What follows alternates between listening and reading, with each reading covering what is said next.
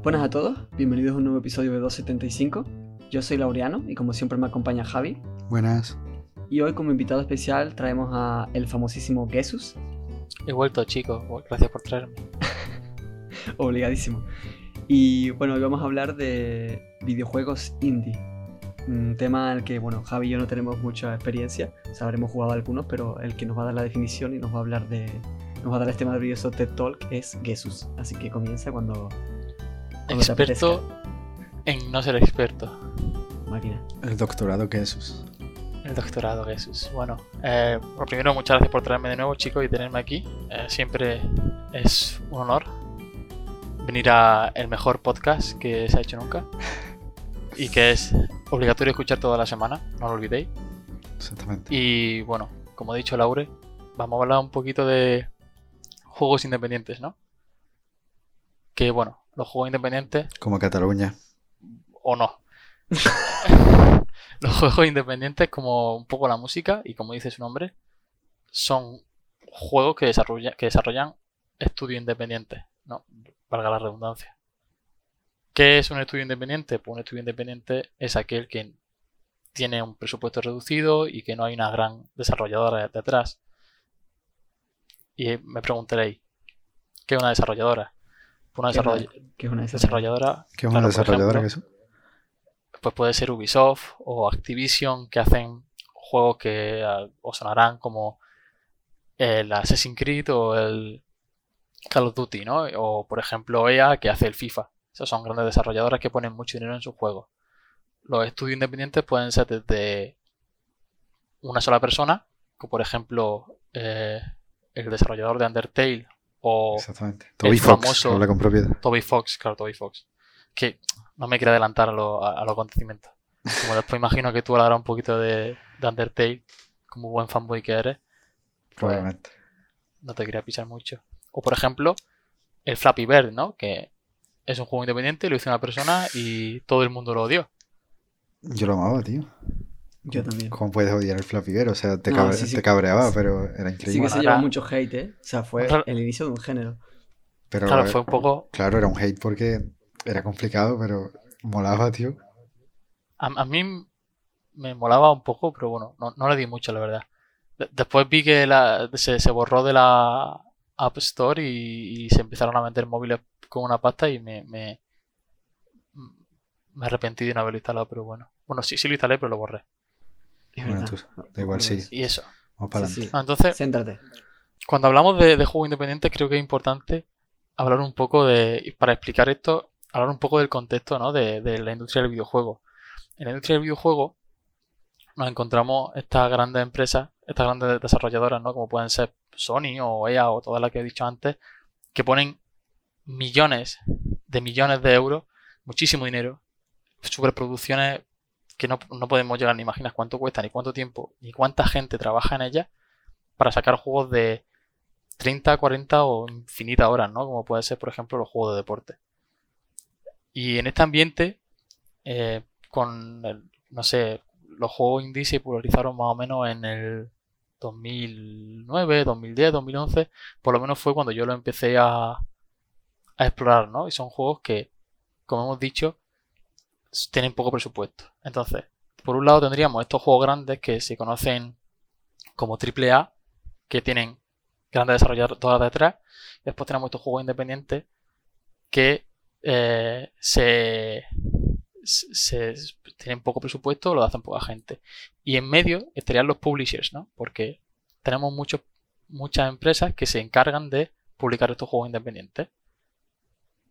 Por ejemplo, eh, Team 17, que no sé si os sonará, pero son los publishers del juego indie español Blasphemous, que es sevillano es de aquí de la tierra de Javi. Sí, está, no, no lo he llegado a jugar porque no, no me llama la estética, pero sí que es- sé de gente que lo ha jugado y, y le ha gustado mucho. Ya hablaremos luego de él. El único juego sevillano que conozco es el de Tragabuche, la verdad.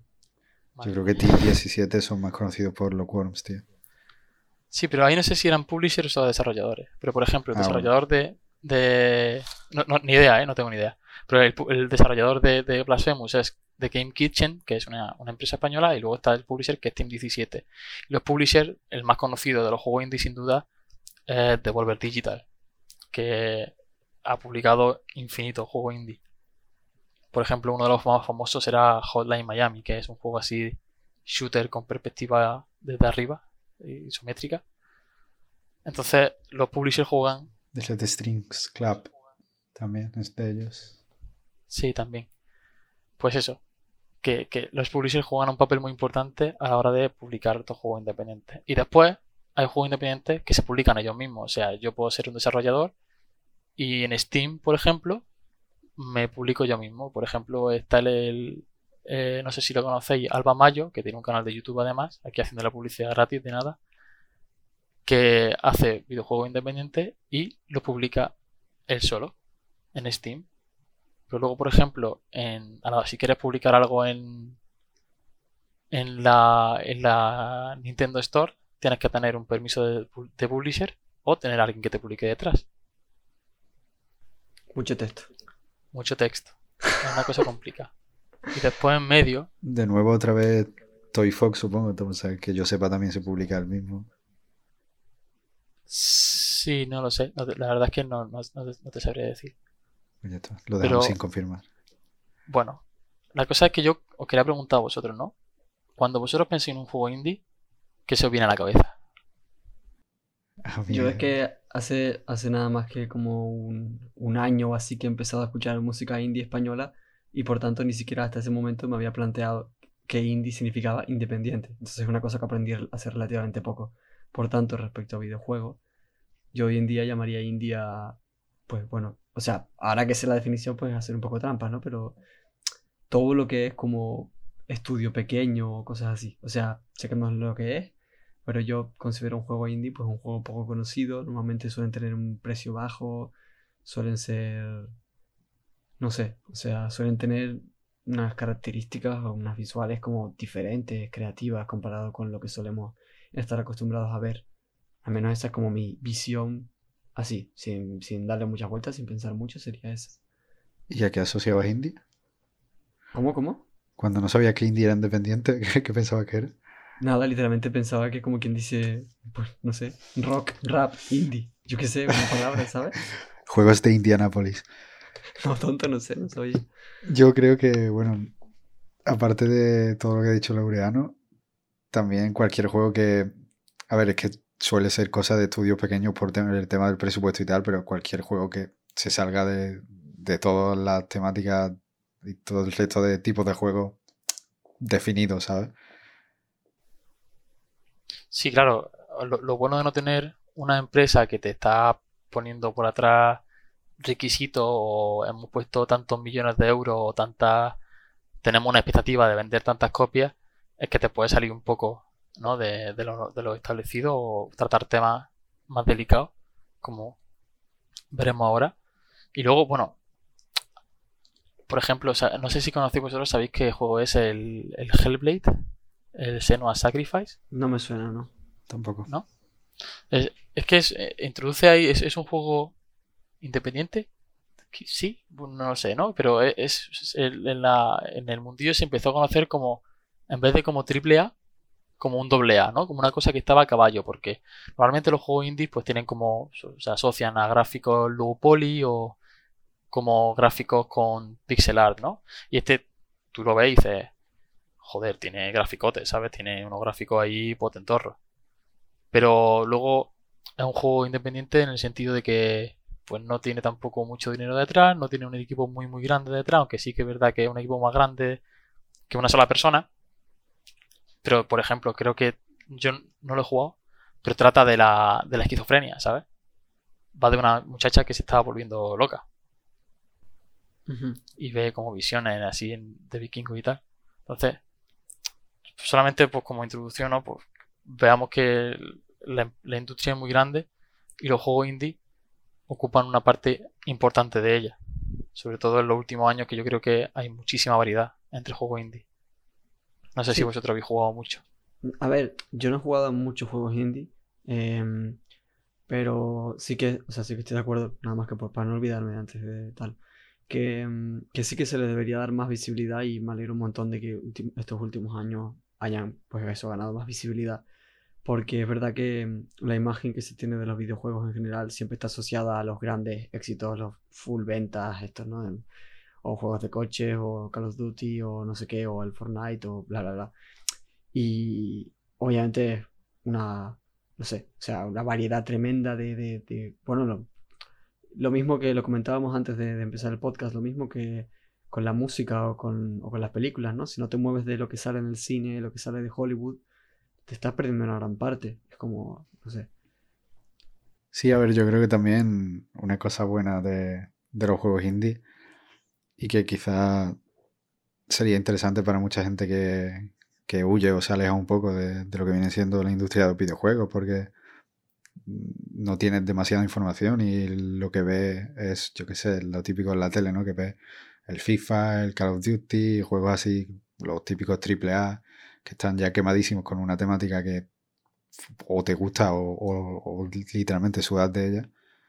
En el mundo indie, pues todo esto se abre mucho más, ¿no? Tenemos, como tú has dicho antes, juegos que tratan la esquizofrenia, juegos que tratan la ansiedad, juegos que tratan cualquier otro tipo de emociones, eh, juegos con historias muy bonitas, con historias de llorar, con comedia, no sé, hay mu- muchísimos tipos de juegos que al final es como un poco más mm, ver un libro, leer un libro o ver una serie, una película, más que se basan en, en contarte una historia, no en ponerte a pegar tiros, a meter goles, básicamente. Y yo creo que si la gente estuviera un poco más cercana a este mundo, yo creo que hay juegos y juegos para, para cualquier persona, ¿sabes? Juegos que te puedan gustar y te puedan, puedas disfrutar muchísimo. Pero claro, pasa eso, que no tienen la misma publicidad como, como pueda tener un triple A. Claro, ahí es que, sea, totalmente de acuerdo contigo. Yo, cuando empecé a jugar juego independiente al principio, eh, quizá picoteaba un par de juegos indie entre cada juego grande que jugaba, ¿no? Juego grande conociendo como triple A, ¿no? Como lo que explicaba antes. Y ahora creo que totalmente al revés. Y, y me juego a lo mejor dos o tres indies y, en- y, y después me juego un juego triple A. O, o a lo mejor en todo el año no me juego ningún triple A y solamente juego indies. Y, y es por eso, ¿no? La gran variedad de géneros y narrativas y estilos visuales. Quizás en los visuales hay menos variedad, pero aún así hay mucha variedad en- entre juego indie y estilo. Y es lo que tú has dicho, ¿no? Yo la gente que dice, no, no me gustan los videojuegos, no, no me gusta jugar, no me gusta eh, porque no sé, porque no se me da bien. Yo creo que es porque realmente no conocen esta variedad de videojuegos que hay, esta variedad de géneros, ¿no? Porque dentro del mundo de los indies hay muchísimos juegos que tú no te hace falta tener unas mecánicas de disparar o del FIFA o de conducir o de saltar o de plataforma y puedes encontrar juegos que realmente te lleguen y te transmitan algo tanto como te puede transmitir una serie o un libro o una canción, ¿no? Porque o incluso hay juegos que son directamente musicales, por ejemplo, un juego indie que básicamente se- vende a sí mismo como un disco interactivo es el Sayonara Wild Hearts, Uf, buenísimo. eh, que básicamente es un disco de música pop que es interactivo y que te cuenta una historia y que es un extra a la música. Es precioso ¿no? ese Entonces- juego. Gente que tenga. Bueno, no sé si creo que está disponible también en PC, ¿no? Imagino que sí. Pero vamos, que en, en iPhone y iPad está disponible en, en Apple. buah, ¿Cómo se llama? Arcade. En Apple Arcade. Apple Apple Arcade, Arcade. sí. Y bueno, eh, podéis poner el primer mes gratis o algo así, o creo que sí. Si no lo habéis probado. Y Sí, los primeros tiene- 30 días son gratis. Tiene, pues tiene muchos juegos arca- eh, muchos juegos indie ahí, pues el Sayonara White Hats es recomendadísimo, es precioso. Sí, sí, sí. Iba a o sea, decir que la banda sonora es preciosa, pero Gesso Claro. me ha corregido. Básicamente la banda sonora es el juego, prácticamente. Claro, el, el- el juego es como un añadido, ¿no? O sea, es como que le aporta un extra a lo que es el disco, a lo que es la música. Entonces yo creo que eso, que la gente que dice no me gusta, es como si me dijese no me gusta el cine, o no me gusta la serie, o no me gusta la música. No me lo creo. Siendo un mercado tan amplio y con tanta variedad, seguro que encuentras algo que te vaya. Es que hay, que hay que desterrar un poco la idea esa de que los videojuegos, de que todos los videojuegos requieren un tipo de habilidad increíble, un don, cientos de horas para dominarlos. Es decir, nadie Sí, pensaría o- eso de un juego de mesa. o que los videojuegos son para niños. O sea, Obviamente. Sería- obviamente yo creo que, que ya la gente no, no lo ve así, ¿no? Pero, Mm. por ejemplo, el, el otro día con la invitada del último, del último podcast, después mm, cuando estábamos en el, est- estaba ahí en el, en el post podcast, me acoplé, para variar, Vaya. y ella estaba jugando a, a un juego que no estoy seguro del nombre, eh, eh, perdona si me equivoco, pero creo que es A Short Hike, creo que, creo que se llama. Y es un Mm. juego súper cortito en el que tú eres un pájaro y llegas a un sitio donde no tienes cobertura y tu misión es subir a lo alto de la montaña Ajá. para recibir un mensaje. Pero el juego va de, de eso, ¿no? De, de ser alguien que llega a un sitio que se está desconectado, de hacerte un poco la naturaleza y como que al final el juego va de que te pierdas subiendo la montaña y disfrutes porque tú eres un pájaro, disfrutes volando y disfrutes con- hablando con la gente y conociendo historia y tal, ¿no? Por ejemplo, ¿sabes? Entonces hay tanta variedad que Hombre, creo que... Es que, mm, o sea, lo que estabas diciendo me recordó algo, pero se me ha vuelto a olvidar terrible. Que, mm, que un, un grave problema de publicidad que tiene y tienen los videojuegos indie en general. eh, aparte, bueno, por suerte ha seguido un poco mermando esta idea de que son solo para niños y tal.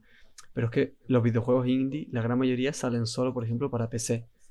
Y obviamente. Bueno, Ah, últimamente, Nintendo, o sea, en la Switch hay muchísimos juegos independientes. ¿eh? De hecho, eh, hay los Nintendo Direct, que es donde Nintendo anuncia sus juegos. A veces hacen unos directs especiales que son los Nindies, Ajá, que no son solamente para indies. Sí, la verdad es que Nintendo está cogiendo, con la Switch está cogiendo muy bien a, a la comunidad indie. E incluso, bueno, en el, en el Xbox Game Pass también se pueden encontrar ya indies más potentes, eso es verdad. Rollo Undertale, Gris y cosas así, pero que también, también los hay y también están ahí para, para jugarlos de forma muy cercana y muy accesible para la gente. Claro, sí, sí, pero yo digo en, en- en general, ¿no? Me refiero que es lo, lo más visto, por así decirlo, siguen siendo la- la- las consolas, es como lo más cercano a videojuegos que la gente sigue teniendo pensado, ¿no? La- Vas a un, no sé, al campo, a una tienda así, un grandes almacenes o lo que sea, la sección de videojuegos lo que tienen son las consolas y los juegos, es muy raro ver. Sí, claro, al final también es ya no tanto porque las tiendas de Xbox o PlayStation, lo que más bien es que no, no son físicos, no suelen ser físicos, son todo digital. Sí que, Sí, que ya están llegando más a, a las tiendas digitales, pero es normal porque cuesta mucho más dinero producirlo en físico Sí, y el- distribuirlo. Claro, pero la, la cosa es que cuando un juego independiente llega a físico es porque lo ha petado mucho. Claro, Entonces- sí, pero que no es, no es tan raro ya verlo solo en PC como... O sea, es raro verlo solo en PC como decía Laure. Eh, siguen siendo Claro, pero- digitales normalmente, pero fuera de PC, Sí, lo que pasa es ya que no solo final Nintendo, en las tiendas Es lo que, es lo que has comentado tú, ¿no? Que al final, en cuanto más plataformas desarrolle, más costoso es el desarrollo, ¿no? Y muchas veces, sobre todo si eres una- un equipo pequeño, pues adaptar a diferentes consolas, pues, a diferentes plataformas puede ser un problema, pero vaya, que sí que yo creo que casi todos los juegos independientes que tienen una cierta expectativa acaban saliendo mínimo en PC y Play y Xbox casi siempre. Y muchas veces llegan más tarde a Nintendo, a Nintendo Switch. Bendita Nintendo Switch. La Una de las razones, una de las razones por las que yo me compré, perdón que te corte Laure, la Nintendo No, Switch, fue para poder jugar muchos de los juegos independientes que me gustan en la Switch. Porque, por ejemplo, uno que me pasé hace poco, que yo lo que tenía muchas ganas de jugar en PC y nunca me, nunca me, me, me, me atreví, bueno, me atreví, que no me apetecía, era un juego eh, plataforma así, Metroidvania de aventura 2D, que es el de Messenger. Y me lo metí en la Switch, o sea, me lo compré en Switch y le pegué una viciada increíble y me lo, y me lo gocé jugándolo en el sofá. Mm. Hombre, claro, es que es eso, o sea, si sale para esa consola antes que para otra, pues obviamente es un punto a favor para vender esa consola, quiero decir, gente como tú se la va a acabar comprando, no por los dos o tres juegos que tiene Nintendo así súper importantes, Pokémon, Sí, pero no sé qué, incluso- sino... Incluso aunque no salga antes, ¿eh? Porque yo, por ejemplo, otro juego que le, le quema mucho a Javi es uno de bicis, que es este descenso. Tú tienes que hacer un descenso, tú tienes una ruta de montaña y tú tienes que ir bajando con tu bici.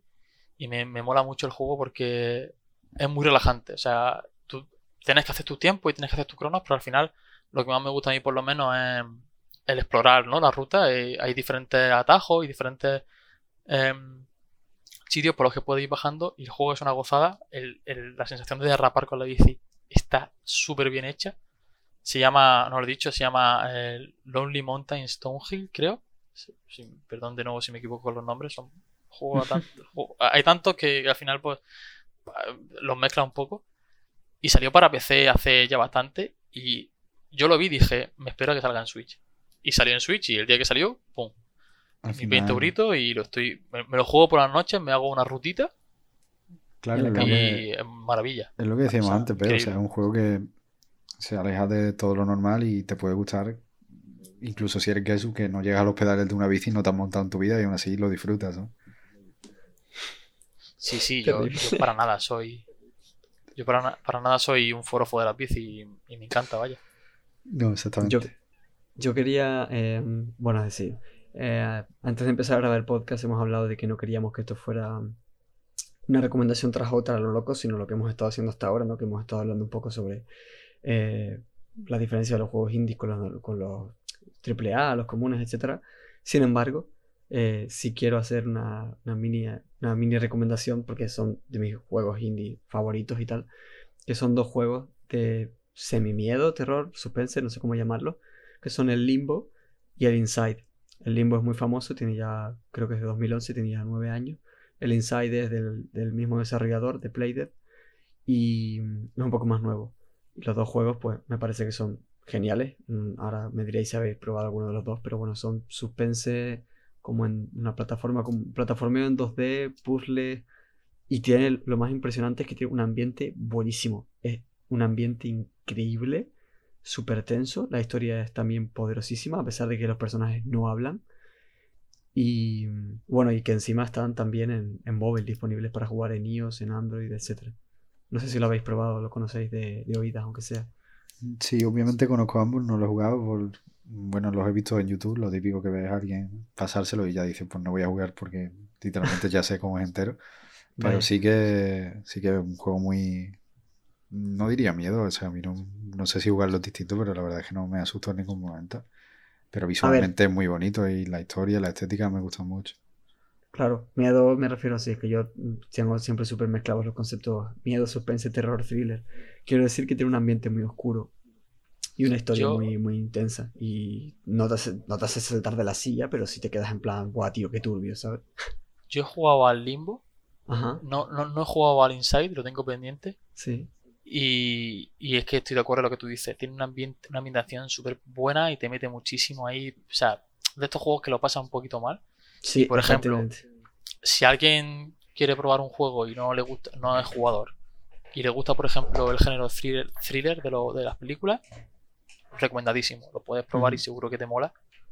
Porque, porque eso es muy, es muy intenso. Y luego otro parecido a estos, que lo publicó Ubisoft, precisamente porque a veces estas grandes desarrolladoras apadrinan juegos, ¿no? Pues Ubisoft publicó uno parecido que es el Little Nightmares, Nightmares pequeñas pesadillas en español sería, ¿no? Pero Little Nightmares, que también es un poco parecido. No sé si lo conoces. Yo no, no, no me suena. Pues pégale un ojo porque si te gustaron Limbo e Inside, yo creo que te, gustará. Pues juega tú, al, juega tú al Inside, que de verdad que, es buenísimo. O sea, me parece. En fin, gráficamente tira, tira un poco más aún que el, que el Limbo. No, sí, lo, tengo pendiente. Tengo pendiente. Me acabo de acordar del, Super Meat Boy. Ahora tanto hablando de, dos, de plataformeo y tal. El Super Meat Boy creo que es uno de los más clásicos, de los indies más clásicos que hay, así que pueda conocer la gente, a lo mejor de haberlo visto en youtubers y todo eso. De hecho, Super Meat Boy creo que es el primer juego indie que yo jugué. Seguido del Hotline Miami. Puede ser. Eh, o sea, fue el principio fue el principio del fin para mí, vaya, porque ahí fue cuando. Me acuerdo que me lo pillé en unas rebajas de Steam. Y, y es, un juegazo. De hecho, eh, mi Super Meat Boy, para quien no lo conozca, es un juego de plataforma 2D. Y si tengo que recomendar un juego de plataforma 2D, no es el Super Meat Boy, es Celeste. Celeste es, es un juego también de plataformas 2D en el que controlas a una chica eh, y trata la depresión. Pero bueno, para, para... Estaría feo que la recomendaras por encima del Mario Bros, ¿no? A ver, son juegos diferentes. Es broma, joder. son juegos diferentes. No, no, pero el celeste de verdad. Realmente eh, son lo mismo, porque la chica era fontanera, ¿no? Lo has dicho. Que no, no, no. ¿Qué fontanera de qué? Va, va a escalar una montaña. Y, Ah, pues por y una está su- y el juego, o sea, tú puedes jugarlo simplemente porque te gusten los juegos de plataforma. Y luego además encima de todo tiene este contexto, ¿no? Con la depresión y tal, que yo lo jugué y lo pillé precisamente en un momento que estaba así un poquillo pachuchillo y joder, te llega, ¿eh? O sea, es, es un juego muy, muy, muy chulo, muy chulo y, que tiene unas mecánicas de plataforma muy buenas. O sea, tampoco me quiero extender porque podría estar hablando de, jue- de juegos individuales un podcast entero. Individuales. Sí, sí, por, en plan, parándome en cada juego. ¿sabes? Ah, vale, vale. Literalmente comprándolo ahora mismo. A ver si está en el móvil. No, creo que no está para móviles. Está en Gris, Switch, creo creo que está. está. Creo que está también. Y luego está en PC y en, en Play y Xbox. Pues efectivamente no está. Ah, abortamos, abortamos No. comparación. Eh, la cosa es que para jugar a esto en un móvil es un poco complicado. Chris sí que está. Comprado. El que sí que está exactamente es Gris. Gris. No, Javi, creo que tú se lo has jugado, ¿no? Sí, Javi, cuéntanos. Sí, no, no entero, lo he empezado. No, no lo tengo, no tengo ahí a hace Pero este men, ¿qué haces en este podcast? Soy mucho de dejar juego a media, pero sí que sí que es muy parecido al Celeste en ese sentido. No visualmente y tal, pero en- te- trata un poco sobre la ansiedad, la depresión también, las fases de, del duelo con, con estos estados de, con estas enfermedades, ¿no? Y o trastornos, o como los queramos llamar. Y sí que visualmente es precioso, también el rollo de plataformas, puzzles y tal. Y bueno, no, no he terminado como para recomendarlo más allá, pero le daría una oportunidad. Gris no es un juego muy complejo en mecánicas, pero es un paseo muy bonito. Claro, es Y tiene, tiene, tiene unas mecánicas simples que son muy asequibles. O sea, si de nuevo, eh, cualquiera que no tenga, no sea muy bueno o que no se considere bueno en videojuegos, Gris es muy sencillito y es precioso. La banda sonora es buenísima, transmite mucho con, el- con la banda sonora y con las imágenes que tiene. Y no lo hemos dicho, es un juego además que es español. Lo, lo hace Conrad Russell. Y es. O sea, de hecho se llevó un premio en, en los últimos Video Game Awards. No, no recuerdo cuál, creo que era diseño, a diseño, no me acuerdo. Ujú. Pero que es un juego de verdad merece muchísimo la pena. Es un juego precioso. Jope, me está dando un montón de ganas de jugar varios de estos que no he jugado nunca y... Uf, espérate, me acordé de, que- un- de uno El que, sí- el que sí que voy a, a recomendar de Sí. este tipo de juego así que es un paseo y que obligatoriamente toda la, todo que esté escuchando este, este podcast, si no lo ha jugado, tiene que ir y jugarlo. Creo que está, está en Play, está en, en PC, está en la Epic Game Stores y sale en Steam ahora dentro de poco. En Nintendo creo que no está. Es el Journey. Mm, me suena muchísimo. Journey es un juego que salió en 2011, creo. Y es un juego que es, es un viaje y te habla de la soledad y de encontrarte con gente y es tan bonito. La mecánica de surfear la arena es tan increíble y no hace falta saber nada. O sea, un niño de 3 años lo podría jugar y de verdad, o sea, no quiero hablar mucho del juego porque es de estos juegos, yo lo jugué hace muy poco, cuando salió para PC, lo jugué hace muy, muy poco. Y de estos juegos que dices, joder, ¿cómo no lo he jugado antes, ¿sabes? Y es, como cuando ves una película de la que todo el mundo ha dicho, Buah, te va a cambiar la forma de ver las películas, tal. Y es que es así, o sea, me parece un juegazo. Ya increíble. se ve, con todo lo que hemos comentado, ya se ve como sí que hay una cierta tendencia a, por parte de estos desarrolladores a, a tirar de, de sentimientos, ¿no? De cosas con las que te puedas sentir identificada o meterte en el juego, porque al final no tienen un presupuesto para hacerte unos gráficos increíbles ni los Bueno, efectos Journey tiene graficazos, ¿eh? Dime. Hombre, Journey es precioso. O sea, que tiene graficazos que flipa, ¿eh? a ver, yo tengo Y, Celeste y, el, y el gris también. Sí, me refiero a no, no que sean feos, sino tecnología para hacer cosas súper tochísimas o a la última, ¿no? A cosas que necesiten una 2080 para correrlo ni nada. Pero aún así, yo qué sé, explotan, explotan al máximo el poco presupuesto que tienen para, para eso, para hacerte sentirte identificado con el juego, despertarte emociones y tal, y suelen conseguirlo bastante bien, la verdad.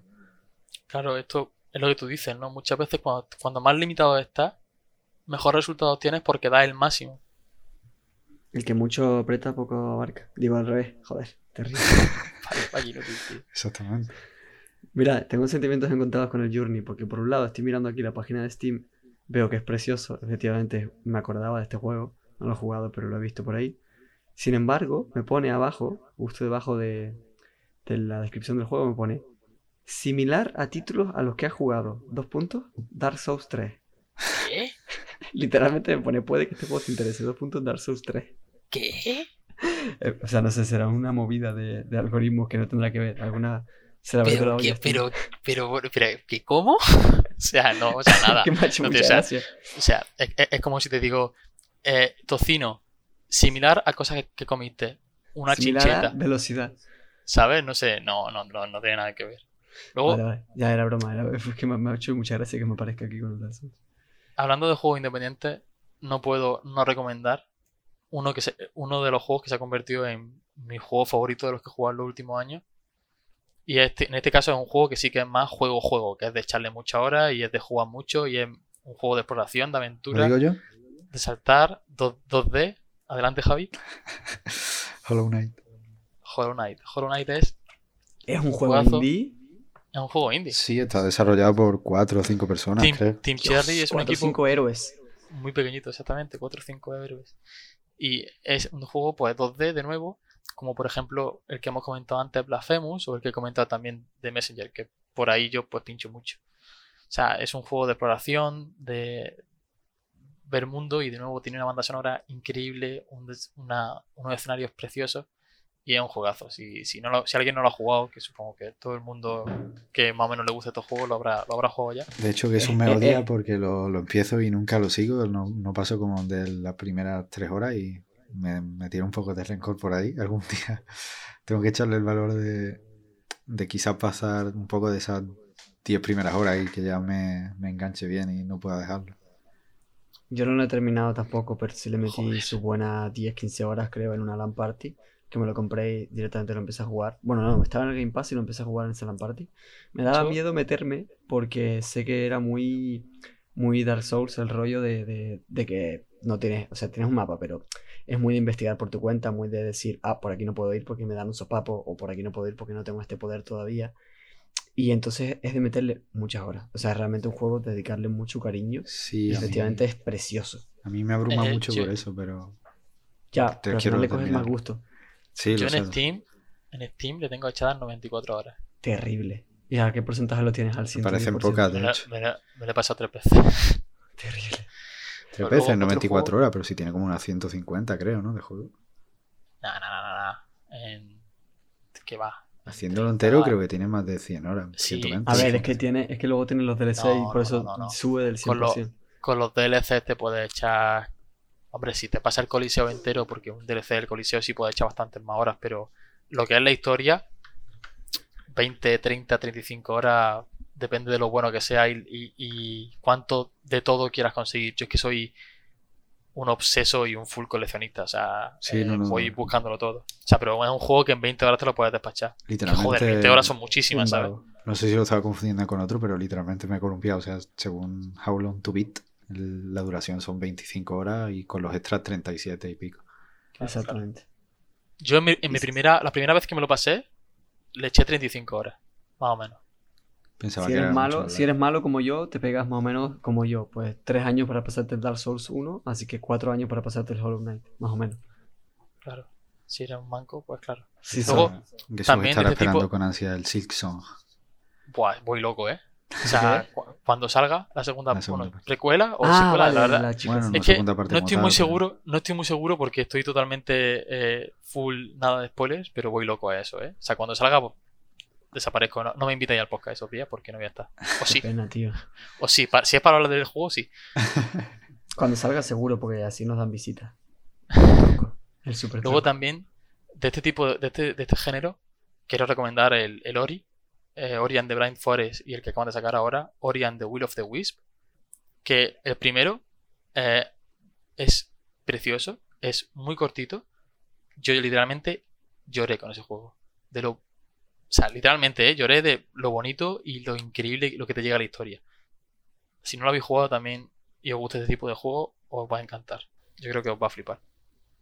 Para todos aquellos que no tengáis eh, un PC en casa, barra no tengáis ganas de instalar, yo que sé, la plataforma que sea, Steam, para descargar estos juegos, hay muy buenos juegos indie, incluso en el móvil. Um, de hecho, bueno, no, iba a decir, me atrevería a decir que es más normal que haya juegos indie en el móvil que en otras plataformas porque es más normal que los desarrolladores publiquen directamente su juego en, en la store de, de iPhone o de Android. Más que en PC, pero bueno. Un juego que, que hemos Candy jugado. Crush. sí, Candy Crush, famoso desarrollador indie. Eh, que además obtiene muy pocos ingresos. Ahora mismo. Clash Sí, Royale, yo creo- otro juego indie Clash Royale. Sí, Do- sí, tremendo. Donadle Bueno, no, porque se están, se están hundiendo. Ahora en serio, el, el Monument Valley, el 1 y el 2, son dos juegos preciosísimos. eh, de estilo puzzle, también con una historia así como medio oculta y demás, medio implícita. Muy, muy bonito. Algunos lo conoceréis ya porque, de hecho, Google Play lo ha puesto alguna vez de, digamos, como de portada o de promoción. Entonces, Muy corto Pero bueno. también, pero sí que se muy corto, mucho. sí, pero va- vale los 2-3 euros que vale Sí, fuertísimamente. Es una experiencia visual súper bonita. Juega con estas, eh, estos objetos imposibles que se ven en algunos cuadros y tal, ¿no? Que, que van por delante y por detrás de ellos mismos y se juega con la perspectiva, no sé, es un juego muy bonito. El Ori, ya que lo decía Jesús, está en, en el equipo Game Pass también, si no, si no me equivoco, el primero. 0S. El primero y el segundo. Ah, el segundo ya también. Sí, sí. Ya Yo, sabéis, ah, los que tengáis equipo. Abriendo, o PC, abriendo el melón de los juegos para móvil, hay dos juegos que, que creo que son muy, muy, muy recomendables para móviles. Uno es muy reciente, se llama What the Golf, Uf, va de buenísimo. golf. Y es un juego chorra. Es un juego de. de, de- o sea, explota las mecánicas del, del golf. No quiero hablar mucho porque si destripas las bromas, después no tienen gracia, pero por Claro. ejemplo, em, los primeros niveles son meter la bola en el hoyo, pero de- después, por ejemplo, eh, en vez de controlar la pelota de golf, la primera broma que te hacen es el primer nivel, manejas la pelota, hace un hoyo en uno, después maneja la pelota de nuevo y hay como dos o tres obstáculos, tienes que hacer como varias tiradas pa- para meter la, pelota. Y la siguiente te ponen lo mismo, pero hay un golfista. Y la gracia es que cuando tiras la pelota, en vez de salir disparado la pelota, sale disparado el golfista. Entonces es un juego como de coña. Tú estás como en una especie de laboratorio de golf, que es donde se hace el golf, y vas probando diferentes cosas. Pues una pelota de fútbol, eh, un sofá, no sé, es un juego muy loco. Y, y que, y- y que es muy, muy de risa. Dios. Y luego- Está en Nintendo Switch, me acabo de enterar. Flipo en colores. Está en Switch, pero si podéis jugarlo en móvil, yo creo que merece más la pena. Yo creo que el táctil eh, gana mucho. Lo digo, malo, yo que, digo yo que el táctil se podrá jugar en la Switch también, estaría feo, ¿no? sí, pero no, yo no lo he probado. Pero gente que lo ha probado me ha dicho que, em, bueno, no me ha dicho, no vaya, lo he escuchado en reviews, que Sí. el táctil del móvil es mejor. Ah, Lo malo, es lo malo, es que solamente está para iOS, Sí. no está en Android. Nada, a ver, darle un par de meses o un año o así saldrá en Android seguro. Cuando se acabe la exclusividad de la bobería esto de Apple. Pero de verdad que, que es súper entretenido. Yo, realmente, o sea, legítimamente me he reído con ese juego. Cada nivel que Es empezaba, bueno. decía, bueno, eh, con este me voy a aburrir. Y es que no, tío, es que te metes un vicio interesantísimo. El, el otro que quiero recomendar, y es un juego de, disculpadme, es un juego de cagar, de, de jugarlo mientras cagas, Lo dijo. Es el explícito ya. Reigns, eh, R-E-I-G-N-S, Reinos en inglés. Increíble. Me, me he pasado horas y horas. El Reigns ¿Qué coge la, coge la mecánica de, de, de, de- de- de Tinder, del swipe hacia izquierda o hacia Ah. derecha, y tú eres un rey y tienes como cuatro estados, o sea, tienes como cuatro barras que suben o bajan, que es eh, pueblo, iglesia, ejército y la otra, y hambre creo que era, no me acuerdo exactamente cómo era. Entonces tú vas tomando decisiones y el juego va de ver cuánto vas a durar hasta que te maten. Tu pueblo o la iglesia o, o una guerra o lo que sea. Entonces es muy también de broma, es muy de coña, es muy... Viene un brujo y te dice que va a haber una lluvia de meteoritos. ¿Le haces caso sí o no? Entonces a lo mejor si no le haces caso, eh, cae un meteorito y mata, quema una casa y, y tu pueblo te mata. Entonces a lo mejor pues, es de ver cuánto dura. Sí, visualmente también es, es muy simple, pero muy bonito. Y está muy, muy, muy curioso. Te hace también con una cronología de todas tus partidas, de cuánto duró cada rey, cómo se llamaba y tal. También tiene ya varios, no DLC, pero sí ahora está Spin-offs tiene. No me acuerdo cómo se llamaba, pero que iba con reinas en vez de con reyes. No sé si era Queens o no sé, algo. Tiene otros de un par de juegos, o sea, de juegos no, sino de franquicia, no sé si de tipo Juego de Tronos o, o Sí, otra de cosa hecho- Sí, claro, sí, tiene así. Hay, hay una versión que es de Juego de Tronos. Y Hay una versión que es de Juego de Tronos. La verdad es que sí que quizá un juego de eso de, de cagar, ¿no? O de antes de dormir un rato. Pero Ah, ahora entiendo por qué lo dijiste así, es que se ya sin entender por qué. Claro, sí, sí, porque es lo sí típico que... que- lo sacas en el teléfono en un momento y, te pegas la viciada, ¿eh? O sea, el Sí, juego sí, está muy bien. Sea, El juego está muy, muy bien, es muy divertido. cuando te das cuenta lleva 30, 30 minutos en la taza. Sí, bueno. Yo creo que para Sí, sí. ir cerrando un poco voy a hacer mi recomendación especial. Que a diferencia de, de, lo- de la- los pensamientos de que eso no va a ser Undertale, porque creo que ya es bastante famoso por sí solo, ¿no? Y lo conoce bastante gente. Y aún así, si no fuera, si no fuera como tal, también es un juego muy difícil de, de definir o de recomendar. Es muy, muy único, con un sistema muy único y tal. Y yo creo que es mejor meterse de cabeza a probarlo sin, sin saber nada de él. Así que en lugar de Undertale voy a hablar de, de otro que te he recomendado también muchas veces y al igual que con yo con el Hollow Knight no ha tenido todavía el valor. Yo creo que cuando, cuando el, el día que lo juegues yo terminaré Hollow Knight y te sonará porque por eso te lo he dicho muchas veces es To The Moon. Mm, No, a se lo has dicho a o sea, Jesús, a. Jesús, Ah, vale, digo yo. Vale, A vale. Jesús se lo recomiendo muchas veces. Y es un juego que me gusta mucho porque mm, me marcó mucho. O sea, lloré muchísimo jugando ese juego. Es una historia preciosa. Y bueno, por explicarlo un poco ya, para alguno que recomiendo, pues por lo menos recomendarle un poco en profundidad la historia, porque yo creo que la historia ya, ya vende bastante. Y pues trata de, de dos médicos, dos doctores, que eh, un poco en el futuro, no un futuro muy lejano, ¿no? nada cyberpunk ni nada así, pero un futuro en el que existe una tecnología que permite alterar la- las memorias de, de los clientes, ¿no? de los pacientes, digamos, eh, para que tengan recuerdos de cosas que en realidad no, no han llegado a suceder. Eh, lo hacen siempre en, en el lecho de muerte, porque el, el proceso de alterar los recuerdos pues puede incapacitar, eh, dejar a la persona básicamente inhábil. Entonces lo hacen así, un poco en el lecho de muerte, para que ya se mueran con, con los recuerdos que siempre han querido tener, ¿no? Y bueno, es la historia de Johnny, que su último deseo es, es ir a la luna. Y aunque una cosa que al principio es muy simple, pues la historia no, no acaba siendo tan simple. Lo tienen bastantes problemas, ¿no? Para, hacer, para meterle, digamos, en la cabeza ese recuerdo de la luna. Y al principio no entienden por qué. Y bueno, van, van indagando cada vez más en sus recuerdos, llegando al, al pasado, a su infancia y tal hasta que descubren toda su historia y, y consiguen en- comprender por qué Johnny tenía el deseo de, de ir a la luna. Y la verdad es que cuando llega ese momento ya eh, te rompe completamente y es un juego de, de eso, de, ¿no? de precioso, de llorar muchísimo, una historia súper bonita. Y es un juego que, la verdad, lo que decíamos al principio, que al final es como una película, una serie, un libro. Y es una historia de las más bonitas, teniendo, poniendo en, en conjunto todo eso, ¿no? Series que haya visto, películas, libros que haya leído, juegos que haya jugado.